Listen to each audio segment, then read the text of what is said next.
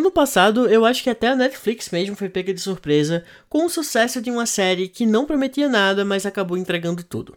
Em 2022 foi lançada a primeira temporada de Heartstopper, uma série pequenininha de 8 episódios com mais ou menos 20 a 25 minutos cada, com um elenco praticamente desconhecido e que acabou se tornando uma das séries mais vistas do stream em 54 países. Exatamente. Já agora, dia 3 de agosto de 2023, foi lançada a segunda temporada da série, com essa promessa de se tornar algo tão legal quanto a primeira e de fazer tanto sucesso quanto.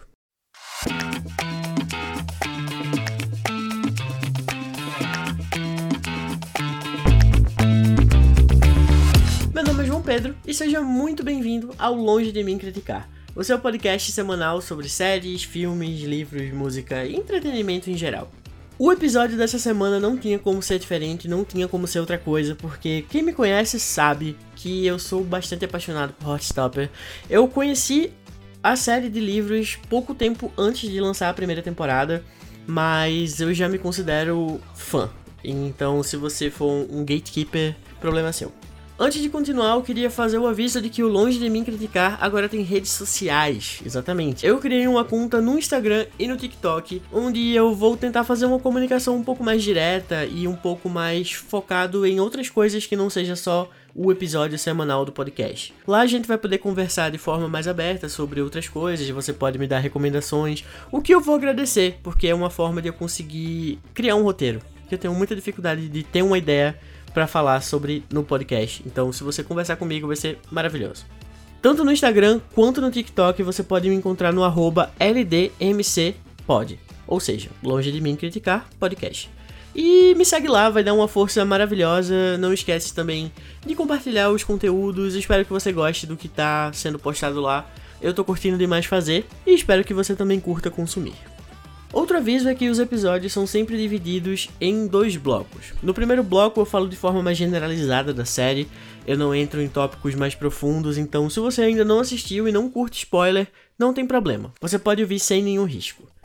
Já no segundo bloco eu falo sobre pontos mais específicos e sobre trechos e passagens da série, então se você não curte spoiler e ainda não assistiu e quer ter a experiência de descobrir tudo junto com os episódios, então a segunda parte você volta depois para ouvir, tá bem?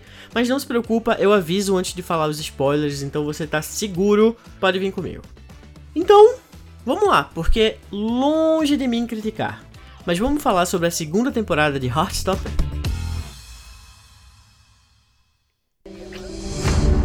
I have a boyfriend! Yes, we're all fully aware. Come on.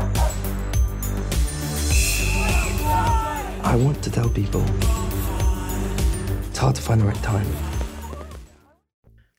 A primeira temporada, como eu disse, foi lançada ano passado, e no novo ano da série, acompanhamos Nick e Charlie descobrindo os prazeres e os desafios de um relacionamento, enquanto também precisam enfrentar os seus próprios dilemas pessoais.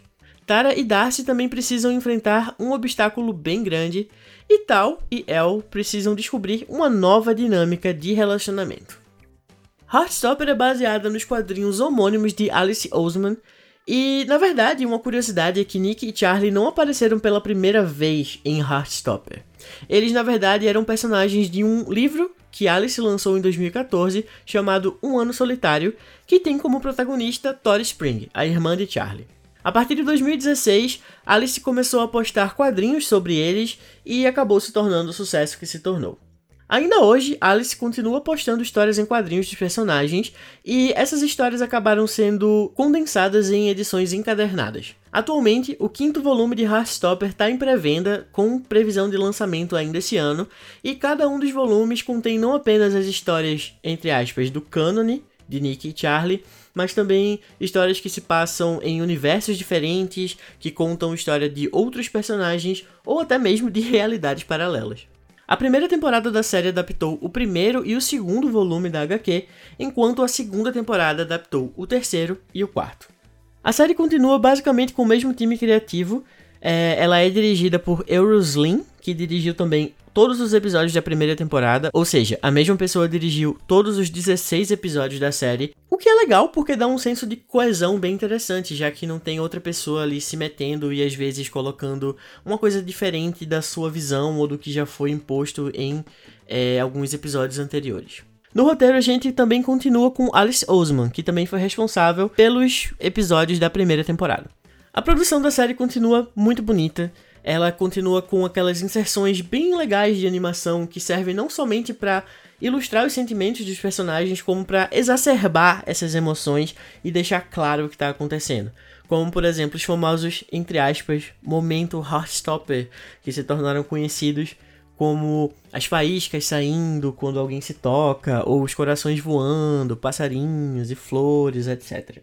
Também tem outros detalhes da produção muito legais, como quadros pintados por Alice, que ficam espalhados em alguns momentos da série, e também aquele detalhe das insígnias do colégio mudando de acordo com as estações, etc. Eu acho que a trilha sonora da série nessa temporada em especial foi um pouco mais fraca do que na temporada passada, porque até hoje eu continuo ouvindo a playlist da temporada passada e as músicas desse ano não foram tão marcantes assim para mim. Mas, ao mesmo tempo, a gente teve uma música super famosa que foi Seven, da Taylor Swift que tocou. Tinha sido liberado que existiria uma música da Taylor Swift aqui na série e eu fiquei muito feliz quando eu vi qual era, porque é a minha música preferida do, do folclore e eu achei que combinou bastante com o momento. A gente também teve o retorno de Colors of You, que também marcou bastante na temporada passada e retornou aqui para continuar emocionando bastante. Em questão de adaptação, eles Cara, eles conseguem adaptar tudo tão bem que eles repetem as frases, eles repetem até mesmo enquadramentos, como é a cena do Tal e da El no Louvre, que se você vê a cena da série é igual à cena que Alice desenhou. Eu acho isso muito bonito, cara. Dá um é, prova que tem um zelo tão grande com o material original que eu entendo que às vezes uma adaptação precisa alterar algumas coisas. E até aqui mesmo a gente tem alterações, como por exemplo, o Isaac e a Imogen não existem nas HQs, mas eles são personagens aqui e tudo bem, sabe? É uma mudança que agrega. Mas quando a gente vê aquilo que a gente leu, aquilo que a gente viu, materializado no live action, torna uma coisa muito especial.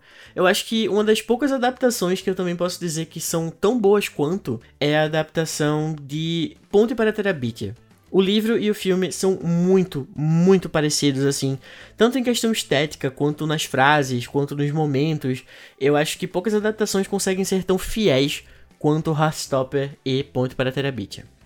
A gente também tem algumas adições de personagens, como o Mr. Farouk, o Senhor Farouk, que é o professor da escola das meninas, a Sahar, que é uma companheira de escola ali das meninas também, o James, que estuda na escola do Nick e do Charlie, e ele apareceu rapidamente numa cena da temporada passada.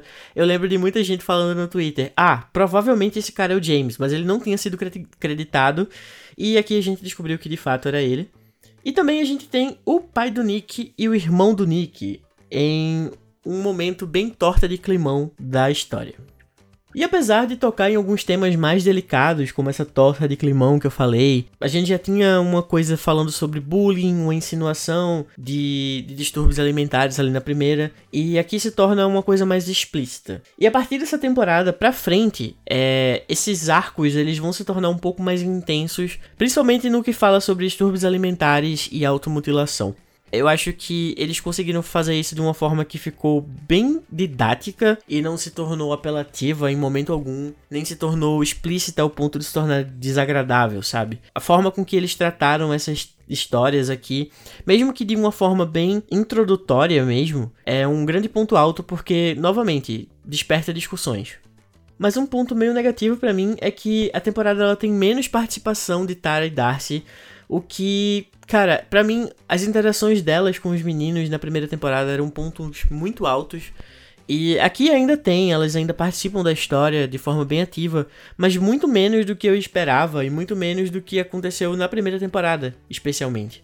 Então eu deixo aqui essa reclamação, espero que temporada que vem elas apareçam mais. Como eu disse, nessa temporada eles adaptam o volume 3 dos quadrinhos, e nesse volume eles viajam para Paris um dos arcos provavelmente mais amados da HQ, que a gente tem momentos muito legais e que eu acho que é interessante porque a gente vê adolescentes meio que sem supervisão, sabe? Eles podendo ser livres sem, sem aquelas amarras de ah, pai, mãe e horário e ter que voltar para casa e ter que fazer tarefa.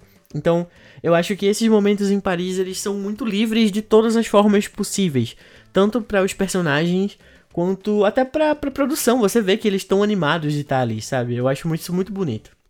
E por fim, a gente tem Olivia Colman. Ela voltou aqui. Se você lembra, ela faz a mãe do Nick. Olivia Colman, que é uma atriz ganhadora do Oscar e está em Heartstopper, surpreendendo todo mundo. Quando ela apareceu na primeira temporada, eu dei um gritinho. Eu juro que eu não esperava. Eu não esperava Olivia Colman aqui. Mas ela voltou. Nessa temporada ela tem uma participação até um pouco maior do que na temporada anterior, e ela continua gritando gay rights em todas as cenas que ela aparece. Ícone. Esse foi o primeiro bloco, o bloco sem spoiler, que eu citei algumas coisas muito por alto, não dei detalhes de nada.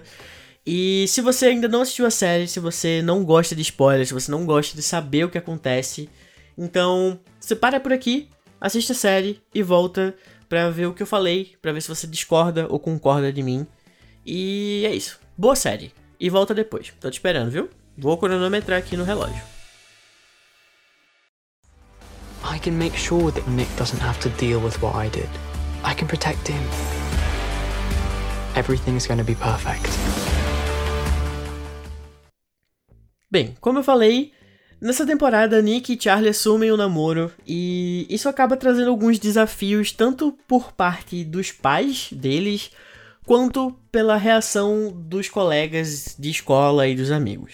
Isso porque quando você tem um amigo, é comum se esperar que vocês passem muito tempo juntos, né? É uma amizade. Mas quando você namora, a dinâmica muda. Então é, é ok, para mim é aceitável o que os pais do, do Charlie fazem, tipo, ah, porta só aberta, e nada de dormir aqui direto, e nada de ir direto visitar, porque, enfim, são, são coisas diferentes, de fato, são coisas que precisam ter um pouco mais de cuidado. Inclusive a cena que o Charlie fala que tá namorando com o Nick, pra mim é ótima, também uma, uma tradução quase que literal da, da HQ, assim. Achei um momento incrível sobre Nheco Nheco. Eu acho isso também uma coisa que vai falando sobre como a dinâmica do relacionamento deles se constrói. Isso porque, como a gente vê, o Charlie começa a ir mal na escola, justamente por ele estar tá passando muito tempo com o Nick e se anulando de fazer as coisas dele para fazer as coisas do namorado. Isso tudo tem um pouco de background ali do bullying que ele sofreu, que a gente sabe que ele sofreu na primeira temporada, e isso repercute na vida dele até hoje. E eu acho que é muito comum, é muito comum não, mas eu vi algumas pessoas falando sobre ah, como o Nick é folgado e como o Nick não vê o que o Charlie faz por ele. Mas eu acho que ele vê, na verdade, mas ele é muito abestalhado, sabe? Ele dá espaço para o Charlie ser ele mesmo naquele relacionamento. O problema é que o Charlie não sabe como ser ele. Ele não sabe como não ser essa pessoa que é people pleaser, sabe? Que tenta agradar a todo momento. E aliás, eu quero deixar um aviso. Provavelmente, esse, esse aviso que eu quero fazer não vai ser para ninguém que está aqui. Porque se você tá aqui, provavelmente você não pensa dessa forma. Mas se você é uma dessas pessoas que fica comparando Heartstopper com obras tipo Brokeback Mountain ou Me Chame Pelo Seu Nome, pelo amor de Deus, né? São obras com abordagens e objetivos completamente diferentes. E tem uma galera que fica, ai, Heartstopper é muito irreal. Ai, mas isso é uma fantasia. Bem, e é por isso que é bom, né? É bom imaginar que hoje em dia a geração LGBTQIA+, está crescendo com histórias mais bonitas e esperançosas, e não só a leva gigante de histórias tristes e deprimentes que eu precisei crescer assistindo. Então sim, Heartstopper tem um tom mais lúdico, ele beira até utópico às vezes, mas isso é mais um retrato de esperança do que uma fantasia. Se você se incomoda com isso, talvez você seja só muito chato. Então, é isso. Voltando, como eu disse, a dinâmica da relação deles é um pouco desbalanceada, porque o Charlie costuma se anular para deixar o Nick confortável e para agradar o Nick e para ajudar o Nick. E como ele mesmo fala na temporada, ele quer que essa, essa fase de aceitação e de, por falta de palavra melhor, de se revelar bissexual para o mundo seja o mais confortável possível para o Nick, porque ele não teve essa experiência. Então ele tenta ao máximo possível ajudar o garoto, mas ele acaba deixando a vida dele de lado para poder fazer isso. É uma coisa que vale prestar atenção até pra autorreflexão, sabe? Talvez você seja assim nas suas relações. Cuidado. E também falando ainda sobre o Charlie, a gente aqui nessa temporada tem mais explícito a anorexia dele e o fato de ele se automutilar. E tudo isso vem como consequência do bullying que não foi né, é, são feridas que não foram curadas ainda. E por mais que ele continue dizendo que tá bem, que ele superou, a gente sabe que essas coisas elas duram, elas perduram. E não adianta você dizer que não sente, porque ela tá lá, independente de você tentar esconder. O ideal é você se tratar, é você entender os seus problemas, as suas limitações e fazer o máximo possível para se curar, porque só esconder debaixo do tapete nunca resolve. E o bullying que o Charlie e o Nick passam a sofrer nessa temporada para de ser uma coisa mais personali personi person personificada. Para de ser uma coisa mais personificada como era na primeira temporada, que a culpa era do Harry. O Harry era o chato, era o bully, era a pessoa que não presta. Aqui não. Aqui até o Harry, na verdade, solta umas coisas mais progressistas em alguns momentos, enquanto esse bullying e a homofobia, ela se torna uma coisa mais ampla de acordo com o fato de que os meninos vão se expondo como duas pessoas em um relacionamento. Isso vai por parte de olhares, de pessoas rindo, de comentários em redes sociais. É, esse, esse bullying para de ter um rosto e passa a ser uma coisa muito presente de forma geral no ambiente. E por mais que a série escolha não focar muito, ela ainda deixa claro que isso existe, sabe? Que isso é uma coisa que está presente no cotidiano deles e que ainda assim afeta bastante o psicológico de alguém que tá só tentando ser feliz, sabe? Mas acaba sendo afetado por pessoas que não aceitam a felicidade dos outros. E além dessas pessoas externas, além desses colegas de classe e pessoas aleatórias em redes sociais, a gente também tem um ponto ainda mais pesado que é quando a família é parte do problema. Que é o caso do David, o irmão do Nick e a mãe da Darcy. Com a mãe da Darcy, o problema é, eu acho que é ainda maior, porque, como é dito, é a mãe dela. É uma pessoa que era para te amar e te apoiar e não te fazer sentir mal e não te fazer sentir estranha e errada na vida. Kizzy, que interpreta Darcy, mandou muito bem nas cenas de drama. Apesar de achar que Elo teve uma participação bem reduzida nessa temporada, como eu falei anteriormente, é, a cena da Darcy com a mãe foi gigante. Além de tomar um ponto muito homofóbico e lesbofóbico. O fato dela estar tá usando um terno, um smoking ali, pra ir pra, pra festa da escola se tornou algo errado, se tornou algo sujo, se tornou algo digno de uma risada, sabe? Em vez de você apoiar a forma que sua filha se expressa, você acaba deixando claro que você acha que ela está errada, que você está condenando ela. Isso tem muito a ver com um pouco da experiência de Kizzy, porque Kizzy é uma pessoa não binária, é, que se identifica no gênero masculino e eu acho interessante ver como o simples fato da Darcy não falar nem que é não binário, mas falar que ela quer usar um terno para o para uma festa na escola se tornou todo esse problema, sabe? Eu acho que é muito da experiência de Kizzy na vida real, eu achei isso maravilhoso. Assim como a bifobia que acontece constante com o Nick na série é parte da própria experiência. Eu sei que isso é uma coisa meio comum para quem é bissexual. Infelizmente, as pessoas sempre acham que é uma pessoa indecisa ou que é uma pessoa que é gay, mas não tem coragem de se assumir, enfim. Eu sei que isso é uma coisa, infelizmente, que faz parte do cotidiano de pessoas bissexuais, mas em especial com o Kit Connor. Ele passou por isso também na vida real, ele ainda continua passando por isso na vida real, na verdade.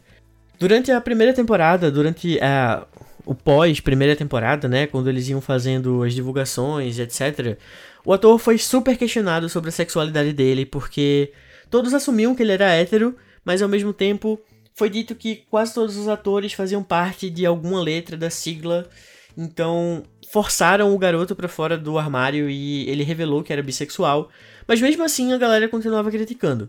Uns diziam que ele era gay demais ou que ele era hétero demais e ficavam assumindo isso tudo por conta de estereótipos e preconceitos definidos que, incrivelmente, é o que a série tenta quebrar. A série tem como uma das principais mensagens a aceitação de si e do outro, sem forçar nada a ninguém.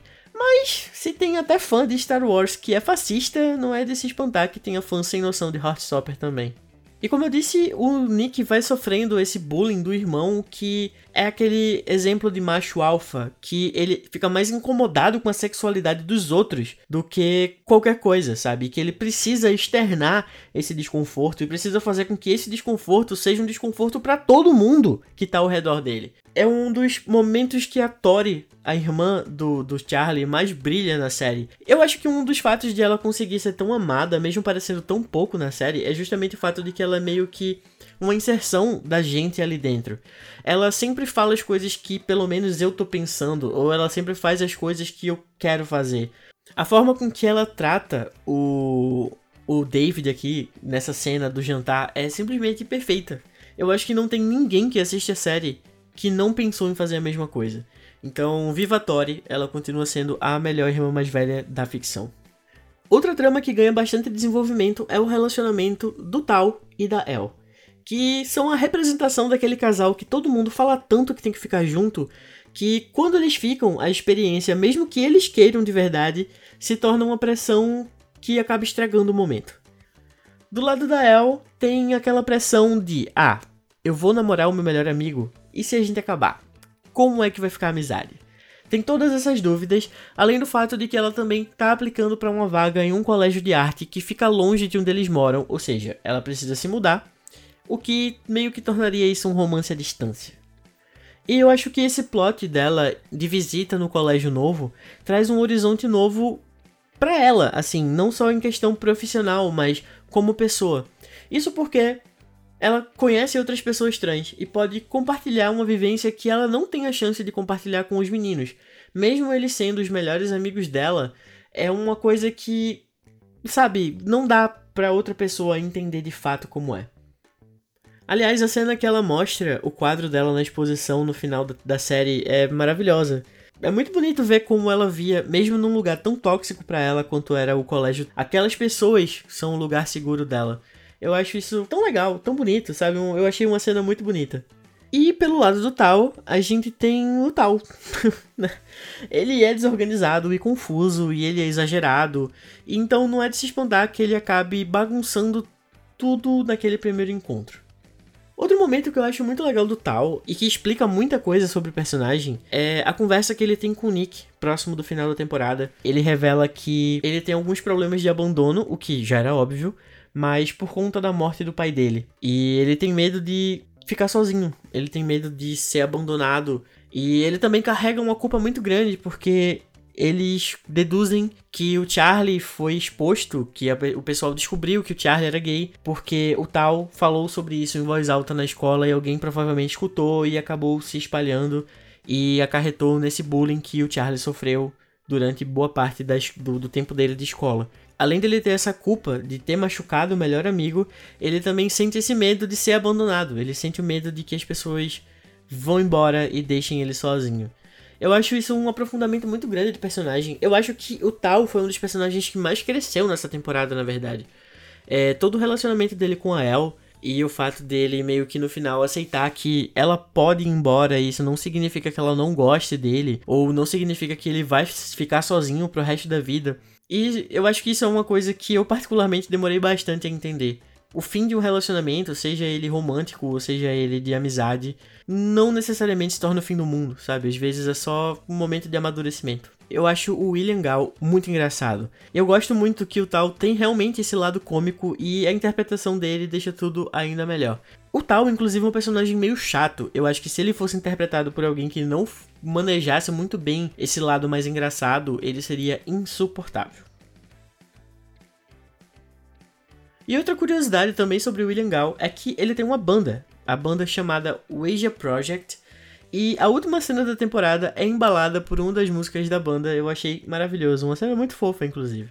Falando sobre outros personagens, a gente também tem o Isaac, que aqui se descobriu como assexual e provavelmente também aromântico. De forma bem geral, o assexual é aquela pessoa que tem pouca ou nenhuma atração sexual por outras pessoas, e aromântico é um termo utilizado para pessoas que não sentem inclinação romântica ou vontade de ter um relacionamento. E apesar de eu achar isso uma conclusão bem precipitada dentro da série, em questão de, ah, ele descobriu isso muito rápido, ele se entendeu muito rápido. Eu também acho interessante isso ser colocado porque abre um espaço para que outras pessoas possam se identificar com ele e tenham essa noção de que essas pessoas existem, sabe? Que você não tá sozinho e que não tem nada de errado com você, como o próprio Isaac fala. Que às vezes ele se sentia errado por ele não ter essa mesma vontade de fazer, de beijar alguém ou de ficar com alguém como os amigos, sabe? Eu acho que isso poderia ter sido explorado de uma forma mais delicada, mas eu também acho isso interessante de estar aqui. Desperta uma discussão bonita. Even if you make mistakes sometimes, you're a good person who deserves love. They are going to be a handful today.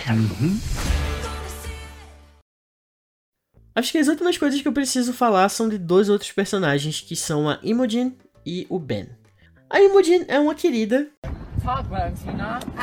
mas ela tem, ela tem o dedo mais podre do mundo pra macho, porque primeiro ela se apaixonou pelo Nick, que ele não é necessariamente uma má pessoa, ele não é uma má pessoa, mas que não queria nada com ela, e ela acabou se apaixonando por ele. E não deu certo, como a gente viu, e depois do Nick, ela começa a sentir sentimentos pelo Ben. ela consegue escolher a pior pessoa para se relacionar dentro de um grupo que não é lá essas coisas, inclusive, viu? Mas ela ainda consegue pegar o pior. O relacionamento dela e do Ben é bem superficial assim pra gente, a gente não tem tanta profundidade deles dois juntos, mas a gente vê claramente que ela tá sendo bem maltratada e se sujeitando a uma situação simplesmente por carência, sabe? Eu adoro a cena que ela grita com ele na mesa, que ela reclama e que ela expõe tudo mesmo, porque às vezes todo mundo precisa saber que aquele cara que parece bem gente boa, na verdade é um grande cuzão. Além disso, ela participa bastante do grupo dos protagonistas nessa temporada. Eu quero que ela seja incluída definitivamente temporada que vem e se torne um membro ali honorário do grupo. Mas uma coisa que levantou umas hipóteses aí no Twitter de que eu acho que faz bastante sentido é que talvez na próxima temporada a Imogen venha como alguém que vai pertencer ao Vale. Isso porque em uma das interações dela com a Sahar, que é uma das adições novas do elenco, que é uma das meninas que também estuda ali na escola das meninas, a Imogen fica surpresa quando descobre que ela é bissexual já que elas revelam que elas eram amigas antes, acabaram se afastando, etc. E no fim da temporada, assim como aconteceu com o Nick na primeira, a Imogen tá olhando para Sahar numa festa, enquanto é iluminada por várias cores. E essas cores que ela é iluminada fazem alusão à bandeira lésbica ou à bandeira sáfica, já que as cores são bem parecidas. Então, hum, talvez venha aí na próxima temporada Imogen namorando meninas. Já do lado obscuro da força, a gente tem o Ben. Ele é um personagem que, desde o momento que apareceu até o último momento que ele estava em cena, ele conseguiu ser extremamente desagradável. Até numa cena que ele nem aparece fisicamente, é só um comentário dele nas redes sociais, ele consegue ser a pior pessoa do mundo. E eu gosto que na segunda temporada reforçam o quanto ele foi abusivo com o Charlie no relacionamento deles. É, e fica claro que ele não tenta melhorar. E em vez dele assumir os seus erros, em vez de ele tentar se tornar uma pessoa melhor depois de saber aonde ele errou, ele tenta apenas justificar os próprios erros culpando os outros. Ele culpa os pais, ele culpa a situação que ele estava, ele culpa a pressão que ele sentiu, mas ele em momento nenhum assume de fato a responsabilidade e pede desculpa de uma forma humilde. Ele tenta manipular o Charlie até o último momento. Inclusive, ele passa a temporada inteira ameaçando o relacionamento do Nick e do Charlie ou tentando ameaçar o relacionamento, né? E não é porque ele ama o Charlie, não é porque ele quer o Charlie de volta, não é porque ele sente falta do Charlie, não. É pelo simples fato de que ele se sente inferiorizado por ter sido largado. E o pior de tudo, ter sido largado e o cara que largou ele estar feliz. Eu sei que na série ele é apenas um adolescente e às vezes você pode achar que eu tô exagerando mas é bom lembrar que todo abusador já foi criança e adolescente um dia. Eles crescem e se tornam piores, mas não significam que em algum outro momento eles não praticaram esse mesmo tipo de abuso. Aliás, eita, eu ia esquecendo. Eles adaptaram o relacionamento dos professores, do Sr. AJ e do Sr. Farouk. Eles são os professores responsáveis pela viagem, eles viajam juntos e precisam dormir juntos. Mas eu acho muito bonito o relacionamento deles, de como o relacionamento deles se forma, né? É, o Sr. AJ, ele tava na primeira temporada já, ele é aquele professor do Charlie que é uma das melhores pessoas do mundo. E o Sr. Farouk aparece aqui como uma pessoa que não teve a oportunidade de ser gay, basicamente. Apesar de ele se identificar com isso, é, a gente tem uma conversa dele com o, o outro professor que ele fala que ele não teve algumas experiências na adolescência porque ele só se entendeu gay, ele só se entendeu um, homem gay mais velho. Acaba que ele é muito retraído e ele tem medo do que fazer, ele não sabe muito bem como agir. Eu acho o relacionamento deles muito bom. Isso existe na HQ, todo esse, esse trecho da viagem e deles, né, saindo, etc. Isso tem na HQ, no volume 3, mas Outro pedaço de outra história que Alice escreveu sobre eles, chamada The, Te The Teachers, também foi adaptado aqui. Que no caso é no final da temporada, quando eles se encontram na festa de formatura lá, sei lá, o, o AJ convida o, Farouk para um encontro pela primeira vez. Isso acontece no conto que Alice escreveu, chamado The Teachers, como eu disse, ou Os Professores em português.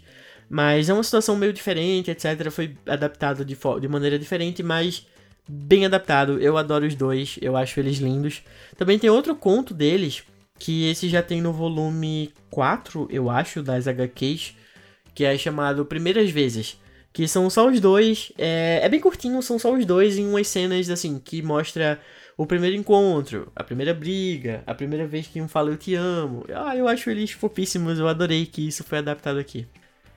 E por fim, eu acho que eu só queria falar que no final da temporada tudo parece estar tá bem, mas para quem já leu, sabe que as coisas vão ficar um pouco mais sombrias daqui para frente. Eu particularmente li Heartstopper no momento que eu tava, um momento meio delicado psicologicamente falando, e a trama de transtorno alimentar do Charlie, ela me afetou bastante assim, sabe? Então, fica aqui um aviso que esse tema vem com bastante força provavelmente na próxima temporada. E se você for sensível a esse tema, cuidado e se cuida, sabe? Existem profissionais treinados que podem te ajudar a superar isso. Você não é a sua doença. Tenha uma rede de apoio com você. Tenha família e amigos e pessoas que possam te apoiar caso você esteja passando por um momento difícil. Por mais que às vezes você sinta que não pode confiar com alguém da sua família, provavelmente você tem um amigo que, que vai te dar uma força, que vai te dar uma ajuda. Na pior das hipóteses, você pode procurar você mesmo um serviço de saúde e eu espero que você fique bem e não passe por isso sozinho.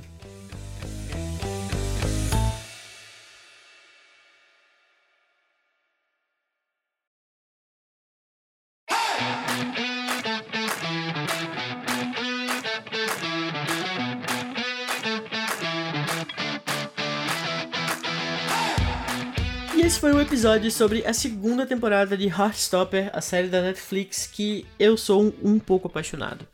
Eu espero falar sobre Heartstopper futuramente novamente de uma forma mais profunda. Conheço algumas pessoas que são ainda mais apaixonadas por Heartstopper que eu, então talvez venham novos episódios por aí sobre a série. E espero que você tenha gostado do episódio, espero que você tenha gostado da temporada. Se você concorda com o que eu disse, se você discorda do que eu disse, fala comigo nas redes sociais, me dá um, um oi aí. Você pode me encontrar no Instagram e no TikTok no arroba LDMCPod, longe de mim criticar podcast, ou nas minhas redes sociais que eu vou deixar todas aqui linkadas na descrição do episódio. Se você gostou do episódio, não esquece de compartilhar com os amigos. Se você não gostou do episódio, não esquece de compartilhar com os inimigos. Eu volto semana que vem. Me siga nas redes sociais. Espero que você fique bem. E valeu. Até mais.